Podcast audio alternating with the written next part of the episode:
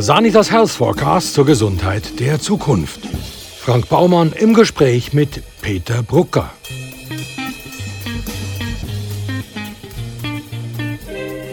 Peter Brucker studierte in Zürich Biologie und Psychologie und promovierte 1991 in Zoologie und habilitierte schließlich an der Medizinischen Fakultät. Von 2003 bis 2019 leitete er die neuropsychologische Abteilung der Klinik für Neurologie am Universitätsspital Zürich und danach war er bis 2022 Leiter der Neuropsychologie der Reha-Klinik Valenz. Peter Brucker ist Professor für Verhaltensneurologie und Neuropsychiatrie an der Uni Zürich und spezialisiert auf BID. Peter Brucker, was ist BID? Body Integrity Dysphoria. Das ist das Leiden am, am eigenen Körper. Also Body Integrity, das ist äh, die Körperintegrität und Dysphorie ist halt äh, das Leiden darunter, oder? Also, dass es einem nicht gefällt. Dass einem nicht gefällt, der Körper so, wie er ist.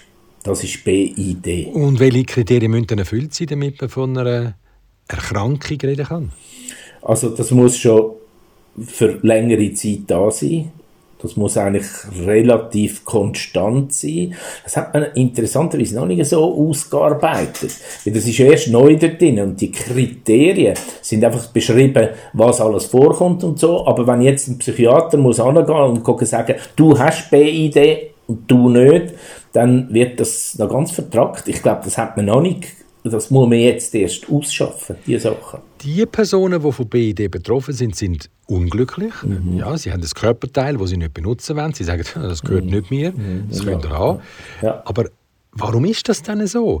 Ist das jetzt ein Hirndefekt oder ist das äh, psychiatrische Störung? Also es ist eine psychiatrische Störung, aber das, äh, die Unterscheidung zwischen Hirnstörung, also neurologische Störung und, und psychiatrische Störung, die ist eigentlich obsolet. Das sollte man eigentlich nicht unterscheiden, oder? Weil jede, jede mentale Störung, also psychische Störung, hat natürlich auch zumindest ein Korrelat im, im Gehirn, ein neurologisches. Und das ist ein bisschen, das klingt ein bisschen reduktionistisch, oder? Dass man sagt, ja, alles, alles, was wir fühlen und spüren und machen, so, das, das ist aufs Gehirn reduziert. So meine ich das nicht. Ich sage nicht, dass man weiß dann ganz genau, was da passiert im Gehirn. Aber es ist also es ist einfach, äh, ja, würde ich sagen, für mich ein Axiom, dass alles, was passiert im Verhalten, muss auch ein Korrelat haben im Gehirn. Das ist ja für jemanden, der sich nicht mit dem Thema befasst hat, noch recht schwierig nachzuvollziehen. Also, dass jemand, der laufen kann, eine Behinderung will. Mhm. Gut, jetzt kommen wir das Wort Behinderung, das ist ja klar, dass das muss irgendwie auftreten. Das ist relativ eine Behinderung zu haben, ist relativ. Die würden nicht, also die Betroffenen, mit BID-Betroffenen, die würden nicht sagen, ich bin dann behindert, sondern die würden sagen, ich bin endlich frei, ich bin endlich so, wie ich möchte, bin ich mich äh, erfahren mit dem Körper und so, ich bin nicht behindert. Und Behinderung ist für die, an dem Wunsch zu leiden, ein Bein zum Beispiel nicht mehr zu haben, das ist für die die Behinderung. Und wenn sie das nicht mehr haben, dann sind sie eigentlich zufrieden.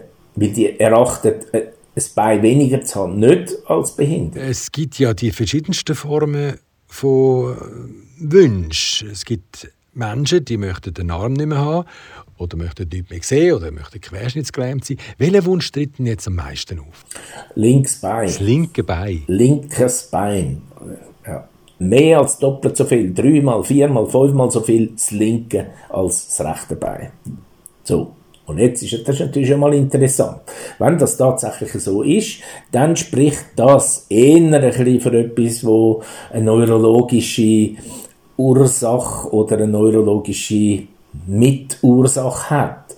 Weil, wenn es einfach nur über das Bein, das Bein ist ein Bein, oder? Dann dann kann man sagen, ja gut, er will jetzt einfach eins Bein. Es muss nicht unbedingt im Beinareal sein, wenn es links ist wie rechts. Wenn es links ist, dann ist ja das, linke Bein ist in der rechten Hirnhälfte repräsentiert. Primär, oder? Also geht über das Kreuzen so wie die Wahrnehmung. Auch alles, was links passiert in der Welt, geht in die rechte Hirnhälfte, was rechts passiert, geht in die linke Hemisphäre. Das ist natürlich beim gesunden Menschen, geht es dann hin und her, wird hin und her geschuffelt, im Millisekundenbereich. Aber primär ist die Repräsentation vom linken Bein rechts. Ja. Also wenn ich zum Beispiel rechts einen Hirnschlag habe, dann ist meine linke Seite gelähmt. Je nachdem, wo kann es das Bein Unterarm betreffen oder nur der Arm oder, oder nur das Bein. Und man weiß, dass die rechte Hirnhälfte äh, verantwortlich ist für das Erleben vom Körper als Ganzes. Aber wenn ich einen ganzen Körper habe und eine Handlung mache, die Sinn macht, ich, ich laufe ja immer mit dem ganzen Körper durch die Welt, dann ist das in, in der rechten Hirnhälfte, in sehr viel höheren Organisationszentren, dort, das ist in der rechten Hirnhälfte und nicht in der linken. Warum das, das so ist, das weiß man nicht, aber man weiß auch nicht, warum die linke Hirnhälfte bei den meisten Leuten eben dominant ist für Sprachverarbeitung. So ist eben Raumverarbeitung ist rechts und Körperverarbeitung. Und der Körper ist auch nur äh, im Prinzip ein ganz spezieller äh, Typ von Raum, ein ganz privater Raum. Wie viel BID-Fälle gibt es denn so in der Schweiz? Ja, ja. also ich habe gesagt, zehnmal so viel äh, Bein wie Arm, oder so würde ich etwa sagen. Aber ähm, ja, der, das ist eine riesige Dunkelziffer natürlich. Also wir haben jetzt doch in den grössten Studien, die wir gemacht haben, wo wir in 2020 publiziert haben, haben wir 16 äh, Männer untersucht mit einem ganz fokalen Wunsch, das linke Bein unter dem Knie nicht mehr zu haben. Und das ist, das haben wir extra so gemacht, dass das möglichst homogen ist, oder? Die älteren Studien, da haben wir, also wir und aber auch andere äh, Leute, die da forschen auf dem Gebiet, haben das immer ein bisschen gemischt, oder? Man hat froh sein, dass man überhaupt vielleicht mal acht oder neun zusammen hat von diesen speziellen Leuten. Und dann sind da, hat man Männer und Frauen miteinander gemischt, man hat Bein und Arm miteinander gemischt und alles. Das ist so, am Anfang geht das noch, oder? Um so ein bisschen einen Einblick zu bekommen. Aber nachher sollte man das eigentlich so äh, kontrollieren für so Sachen. Und, wenn ich jetzt schon von Männern und Frauen geredet habe, es ist bei Männern unglaublich viel häufiger als bei Frauen der Wunsch nach Amputation. Also jetzt wirklich sage ich spezifisch, nicht das BID im breiteren Sinn, wo eben auch der Wunsch nach Blindheit, der Wunsch nach Taubheit und so weiter umfasst, sondern der Wunsch nach Amputation von einem Arm oder einem Bein ist sehr viel häufiger bei Männern. Wird man dann mit BID geboren oder prägt sich das erst im Verlauf vom Leben aus, beziehungsweise ab, ab wann formulieren die Betroffenen dann den Amputationswunsch? Genau, so fragen wir dann, oder? So fragen wir dann immer, äh, wenn jemand kommt mit dem Amputationswunsch, fragen wir, seit wann hast du das? Oder wann ist dir zum ersten Mal aufgefallen, dass da etwas anderes ist bei dir? Es kommt nicht darauf an, wie man fragt, oder? Weil der Wunsch nach spezifischer Amputation, der kommt ein bisschen später als, als irgendwie ein Merken, dass, dass man fasziniert ist zum Beispiel durch Amputierte. Wenn ein Amputierter äh, durchläuft, also ich glaube, jedem Kind geht es so, dass das etwas ganz Faszinierendes ist. Ein Amputierter zu sehen, äh, einer, der äh, eine Gliedmasse weniger hat, das, das ist, glaube jedes Kind schaut da hin und dann muss die Mami sagen, das, das äh, tut mir jetzt nicht so schauen und so.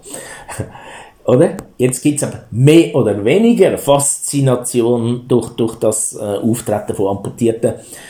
Und das kommt viel früher, bis man, bis man dann sich sagt, hey, ich will auch eine Amputation haben. Und das fragt man natürlich nicht so suggestiv so, seit wann haben Sie den Amputationswunsch? Oder? Und man fragt, seit wann haben Sie irgendwie etwas gemerkt, dass da etwas anders ist mit ihnen bezüglich bei. Ist das dann schon im jungen Alter? Ja, das ist im sehr jungen Alter. Das, das, ich würde sagen, das Normalste, aber es ist eine, grosse Spannbreite da. Aber das Normalste ist so ähm, Kindergartenalter, so um das herum. Sogar früher vielleicht schon. Und da, da kommen bei etwa, das ist jetzt aber auch wieder grob, immer wenn ich so Mengenangaben gebe, etwa bei der Hälfte, die sagen dann, ja, ich weiß noch ganz genau, äh, wo meine Mutter äh, so ein Kind aufgenommen hat über, über die Sommerferien. Da ist eins von denen amputiert gewesen, und das hat mich so fasziniert. Und seither habe ich eben, spiele ich zum Beispiel einen amputierten auch Ich habe mit dem Kind selber gespielt oder so etwas. Also die hängen es auf an einem ganz bestimmten Zeitpunkt. Ich könnte dann auch sagen, ich bin sechseinhalbjährig gewesen, oder? Und andere wissen das halt nicht so genau und sagen, ja, ich schätze, also das muss während der äh, ersten, zweiten Klasse sein, oder? Da weiß ich noch, habe ich viel gespielt, ich wette das Bein aufbinden und so. Also es, und das Spielen, das Vormachen, das kommt schon häufig ähm, vor. Aber die sagen dann nicht unbedingt, das ist, weil ich so viel das gespielt habe, sondern ich habe das so viel gespielt, weil ich eben den Wunsch irgendwie in mir hatte. Also das ist immer eine Frage nach der Kausalität, was bedingt was. 1977 und 1983 hat man die ersten Fälle dokumentiert, aber man hat zuerst an eine Form von Paraphilie gedacht, beziehungsweise an Apotemnophilie, also an, an sexuelle Lustgewinn durch Amputation oder auch äh, an Amelotatismus, also die sexuelle Vorliebe für fehlende Gliedmaßen. Ja. Das war also 1977, 1983. Mhm. Seit wann hat man denn die mhm. Auffälligkeiten in der Schweiz anfangen zu erforschen? Es ist natürlich nicht so, dass dort äh, in den 70er Jahren dass das so angefangen hat, weißt? sondern das ist im 17. Jahrhundert hat es schon Leute gegeben, die sich haben, äh, mit vorgehaltenen Pistolen, oder? Hat sich einer amputieren weil er, das ist dann eben das paraphile Moment gewesen, also das erotische, es ist dann die Schiene gewesen, oder? Und in den sogar 90er Jahren erst ist dann da der, der Psychiater, der amerikanisch kam und hat gesagt, ja, das hat mit dem gar nicht so, es gibt den reinen Wunsch, der nicht erotische äh, Konnotationen hat und so weiter. Und das haben wir nicht, also ich meine, wenn man geht graben in der Geschichte, findet man eigentlich meistens findet man so zumindest Vorläufer von etwas. Seit 1919 ist die Body Integrity Dysphoria in der ICD-11 aufgenommen, also in die internationale statistische Klassifikation der Krankheiten. Warum ist BD erst jetzt in der Schweiz als Krankheit anerkannt? Ja, also jetzt muss ich sagen, dass das ICD ist natürlich nicht eine Erfindung von der Schweiz, oder? In der Schweiz sind wir führend, wir haben das sehr rasch. Ja, ja man hat es nie als Krankheit akzeptiert. Äh, nein, aber auf der ganzen Welt hat man doch das nicht. Und das ist jetzt das erste Mal, seit, also eigentlich ist es sogar jetzt eigentlich erst seit 22, es ist 19 da reingekommen, aber da gibt es noch so eine Übergangs, äh, lange Übergangszeit, da kann man motzen als, als Kliniker, da kann man sagen, äh, das macht keinen Sinn und so, ne? Und es gibt, es, wir sind eigentlich jetzt noch in so einer Übergangszeit, weil das ist ja nicht so, dass jetzt so einer kann einfach ins Unispital gehen und sagen, tun wir das abhacken, oder? Ich will das nicht mehr. Das ist, also, das ist ein riesen Thema, wie wird das jetzt umgesetzt? Aber es ist jetzt wenigstens eine offizielle Krankheit, eigentlich seit 19 oder, oder eher noch eigentlich seit dem Jahr. Und da haben wir, muss ich sagen, in Zürich, haben wir, würde ich sagen, weltweit, das, wir sind nicht die Einzigen, aber wir, ich glaube, unsere Forschung hat da dazu am ehesten noch beigetragen. Wir haben, äh, bei der ersten Studie sind das, glaube ich, äh, sind alles auch Männer gewesen. Es sind, glaube neun Männer gewesen oder irgend sowas, ähm, wo wir eben in den Magnet Resonanztomograph reingeschoben haben und geschaut, wie, also es ist nicht eine funktionelle Messung, sie haben das Bein nicht müssen bewegen, sondern wir haben einfach das Hirn ausgemessen, äh, wie ist die Dicke von der Hirnrinde, insbesondere in den Arealen, wo eben für das Bein verantwortlich sind und da haben wir Unterschied gefunden. Und also ehrlich gesagt, mich hat das überrascht, oder? Ich habe jetzt auch gedacht, ja, jetzt machen wir das auch noch. Wir haben ja Tools, wir haben die Werkzeuge davor, wir haben solche, ähm, also ich habe das Geld gehabt, auch vom Schweizerischen Nationalfonds ist das äh, gefördert gewesen, haben das gemessen und haben das wirklich auch gefunden, dass die ein, eine dünnere ähm, Hirnrinde haben in diesen Areal, wo eben für die Repräsentation vom Körper auf sehr hoher Ebene äh, verantwortlich sind. In der rechten Hir Hirnhälfte. Und es korreliert zum Teil sogar die strukturellen, morphologischen Parameter von der Hirndicke oder Hirnfläche, ähm, die äh, korreliert mit dem Ausmaß vom, vom Wunsch. Oder? Je stärker, desto dünner oder dicker. Jetzt ist Body Integrity Dysphoria also eine Krankheit? Jetzt ist es eine Krankheit. Gibt es eine Therapie dagegen? Ich. Äh, es liegt mir jetzt auf der Zunge, oder? Die Amputation. Das ist einfach das Einzige, wo man weiß, dass, da gibt es auch Studien mit 21 Betroffenen, wo, wo das lange Jahre hatten und nachher die Amputation gemacht haben und wo jetzt geheilt sind in dem Sinn, dass sie glücklich sind, dass sie zufrieden sind mit dem Körper, so wie sie ihn jetzt haben. Und ganz wichtig, dass das jetzt nicht weitergeht, dass die nicht auf die Idee kommen, ähm, ja, das ist ja so toll, jetzt könnte ich, jetzt habe ich das linke Bein nicht mehr, jetzt könnte ich eigentlich noch der rechte Arm oder äh, so oder irgendetwas. Oder das ist ein bisschen die Befürchtung von vielen, die aber äh, ehrlich gesagt nicht so den Durchblick haben, dass es dann einfach weitergeht. Oder? Wenn die Patienten, wenn wir jetzt mal beim Bein bleiben, wenn die dann nach der Amputation eine Prothese? Aha, das ist jetzt eine super gute Frage. Das ist so, wie wenn du dich schon mit, mit, mit Jahren würdest damit auseinandersetzen. Das hat mich auch sehr Wunder genommen. Das habe ich, also ich habe auch, ähm, ja gut, fragen wir zuerst, ähm, also sagen wir zuerst, was ich, was ich dir frage, bevor sie das realisiert haben, oder? Das, das frage ich genau auch, also, wollen sie dann eine Prothese mal haben? Und ich hätte eigentlich zuerst ähm, erwartet, dass alle sagen, nein, sicher nicht. So, aber mehr als die Hälfte wollen eine Prothese. Ja, aber das ist ja paradox. Ich glaube, nein, nein, ich glaube, ich kann dich überzeugen, dass es nicht so paradox ist. Eine Prothese haben heisst, dass, wenn man das Bein will, und das ist ja nicht beseelt in dem Sinn, das ist einfach funktionell super, man kann dann sich besser fortbewegen und so, äh, man kann das anschnallen, eine elektrische Prothese, zum Beispiel eine myoelektrische Prothese, oder? die kann man sich umschnallen, da kann man äh, das machen, was man will machen, posten oder was auch immer, wenn man heimkommt, kann man bestimmen, dass man das nicht mehr will. Also das nicht mehr will. Oder? Man, man, man hat es wie unter Kontrolle. Und ich glaube, dass Kontrolle, Kontrolle haben, über was zum Körper gehört oder was nicht, das ist bei diesen Leuten irgendwie, da stimmt irgendwie wie etwas nicht.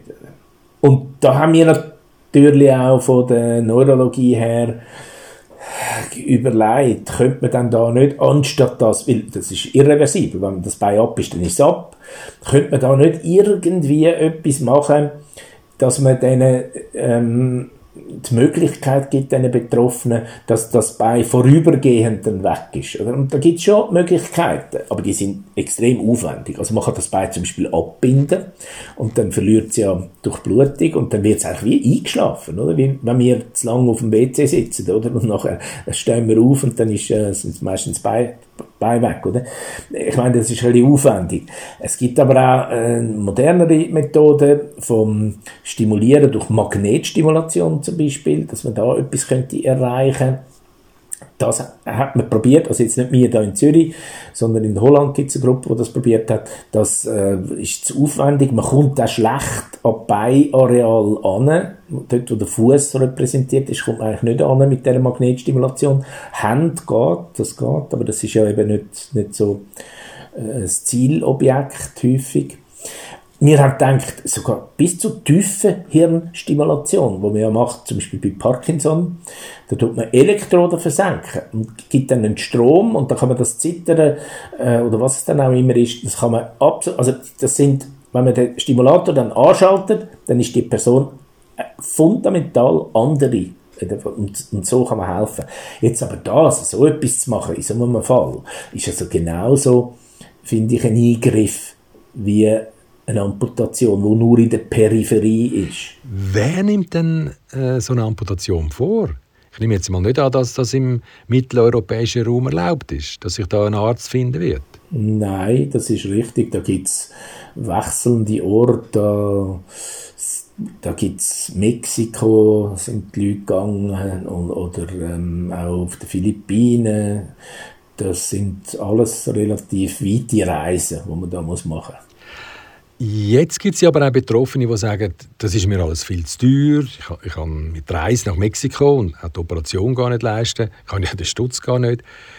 Ich mache mir das Bein jetzt einfach mal selber weg.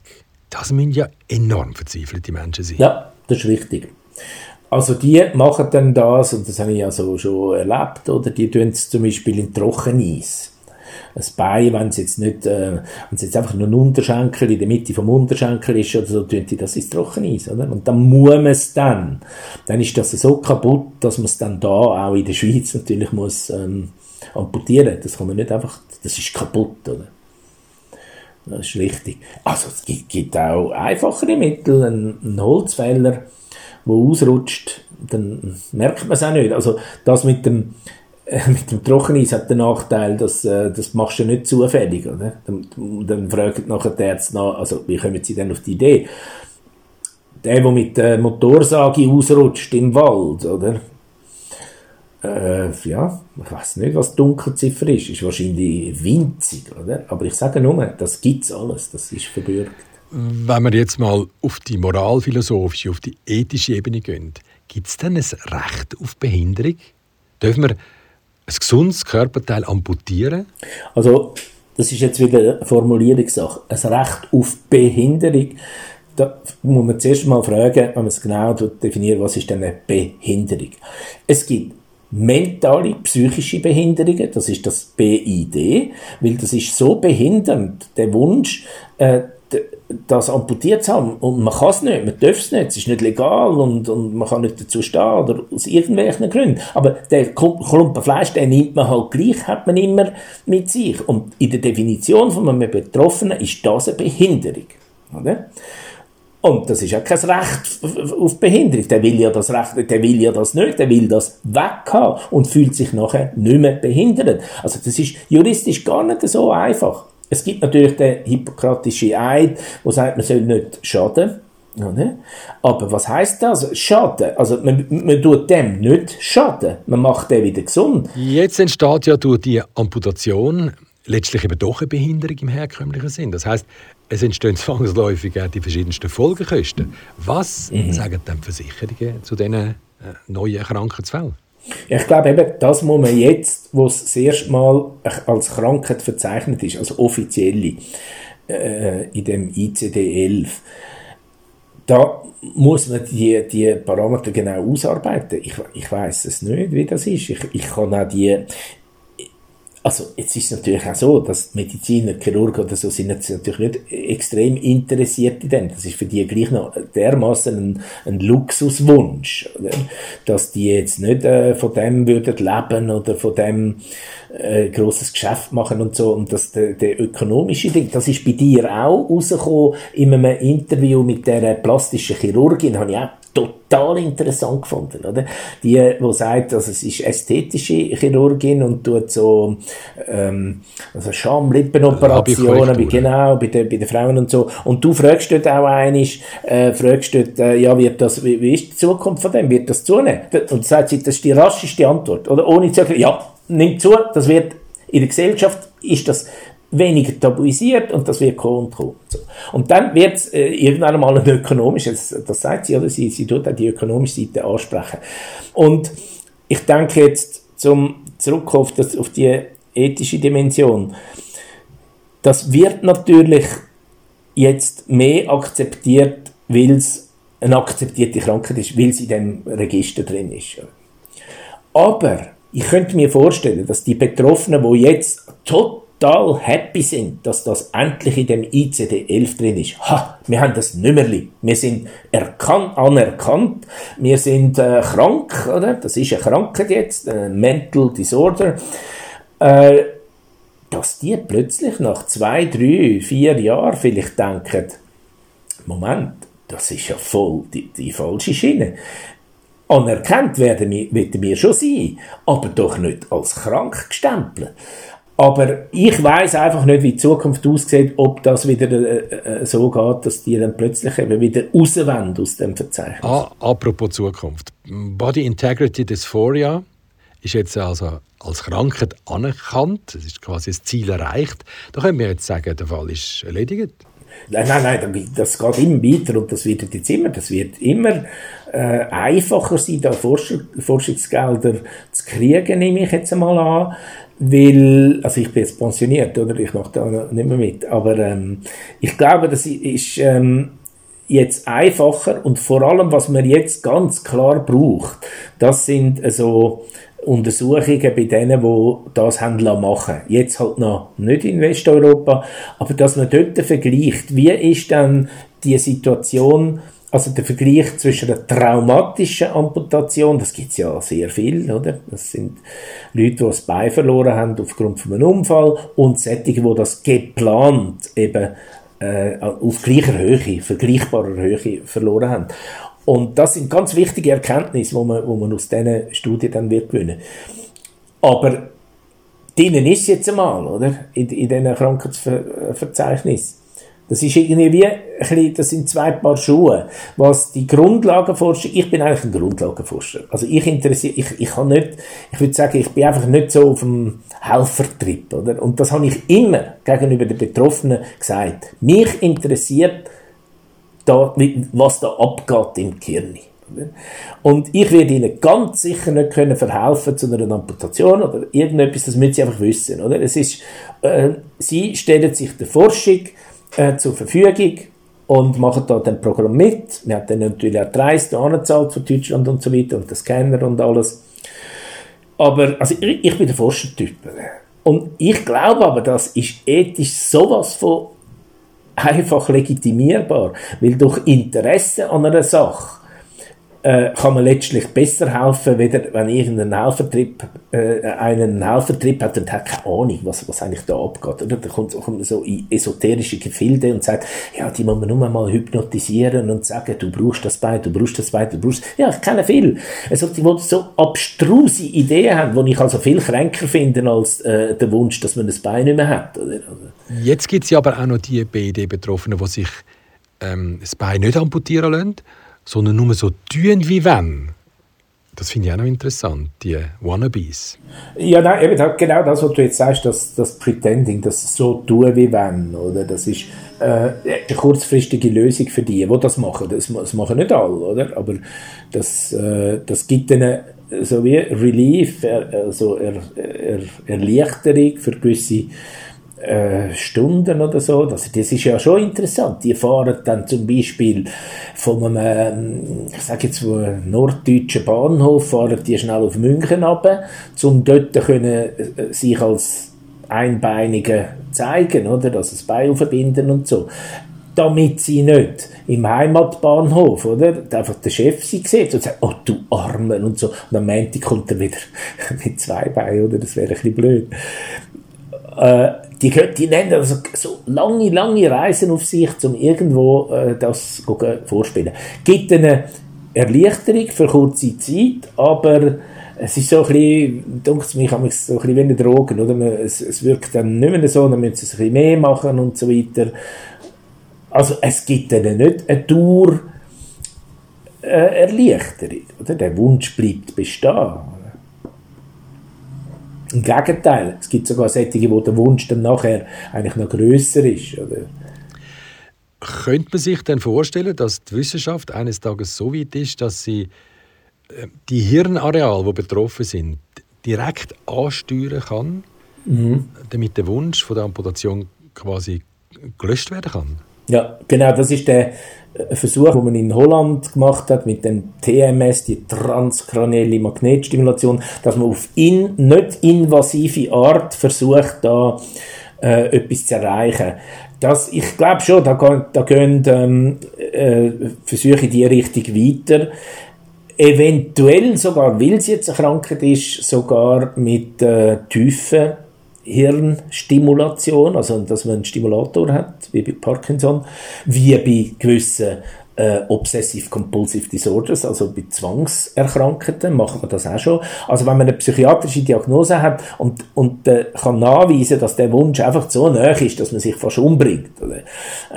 dann nachher schreitet man eben dann vielleicht gleich zu, in ausgewählten Fällen, nicht bei allen, oder? Schreitet man vielleicht so weit, dass man mal versucht, versuchsweise, ähm, bei Anorexie hat man das auch gemacht. Die Leute können ja sterben oder Anorexie, das ist auch etwas mit Körperschema hat das zu tun, äh, dass man so eine Elektrode in ganz gezielte Regionen tut implantieren Das, das kann ich mir schon vorstellen. Und dann ist da natürlich die Entwicklung, wo, wo die Neurowissenschaften sowieso machen, dass man vielleicht auch nicht invasiv eben besser kann ein Areal ansteuern. Ich habe gesagt, das Fußareal ist sehr schwierig zu erreichen durch Magnetstimulation, äh, wenn nicht unmöglich.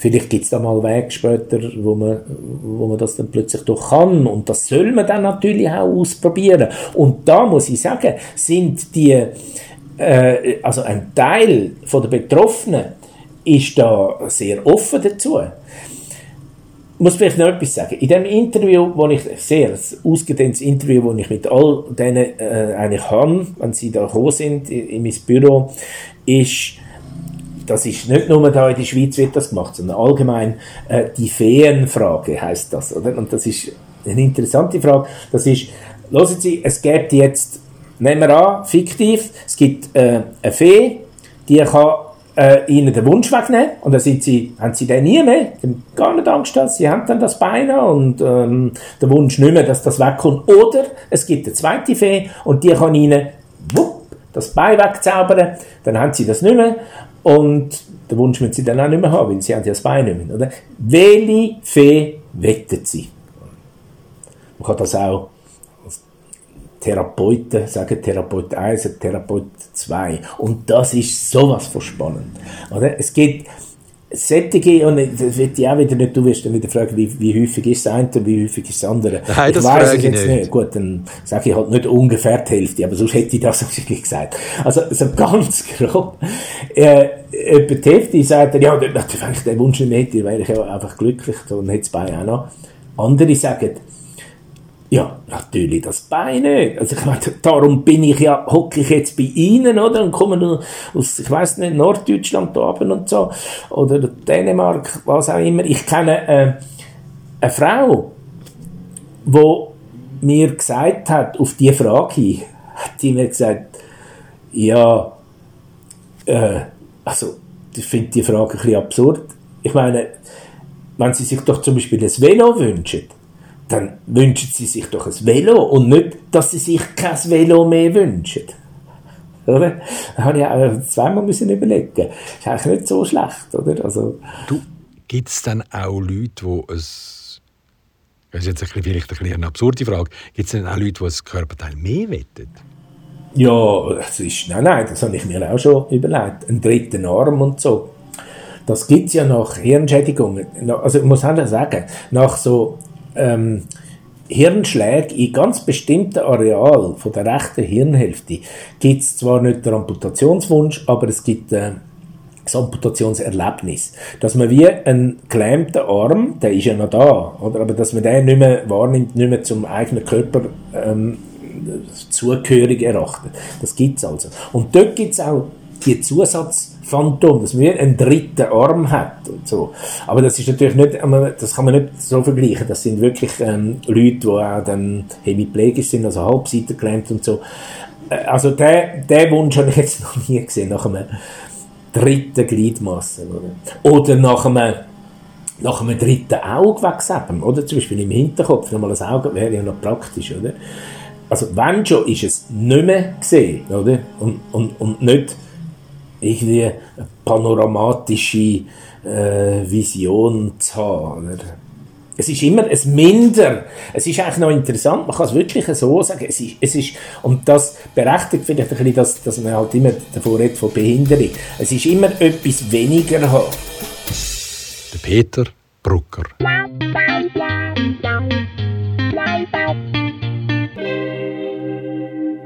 Wenn Sie mögen, was Sie hörten, abonnieren Sie uns und bewerten Sie uns. Und empfehlen Sie uns fleißig weiter. Ja, und den Bestseller Sanitas Health Forecast, den gibt's überall dort, wo es gute Bücher gibt.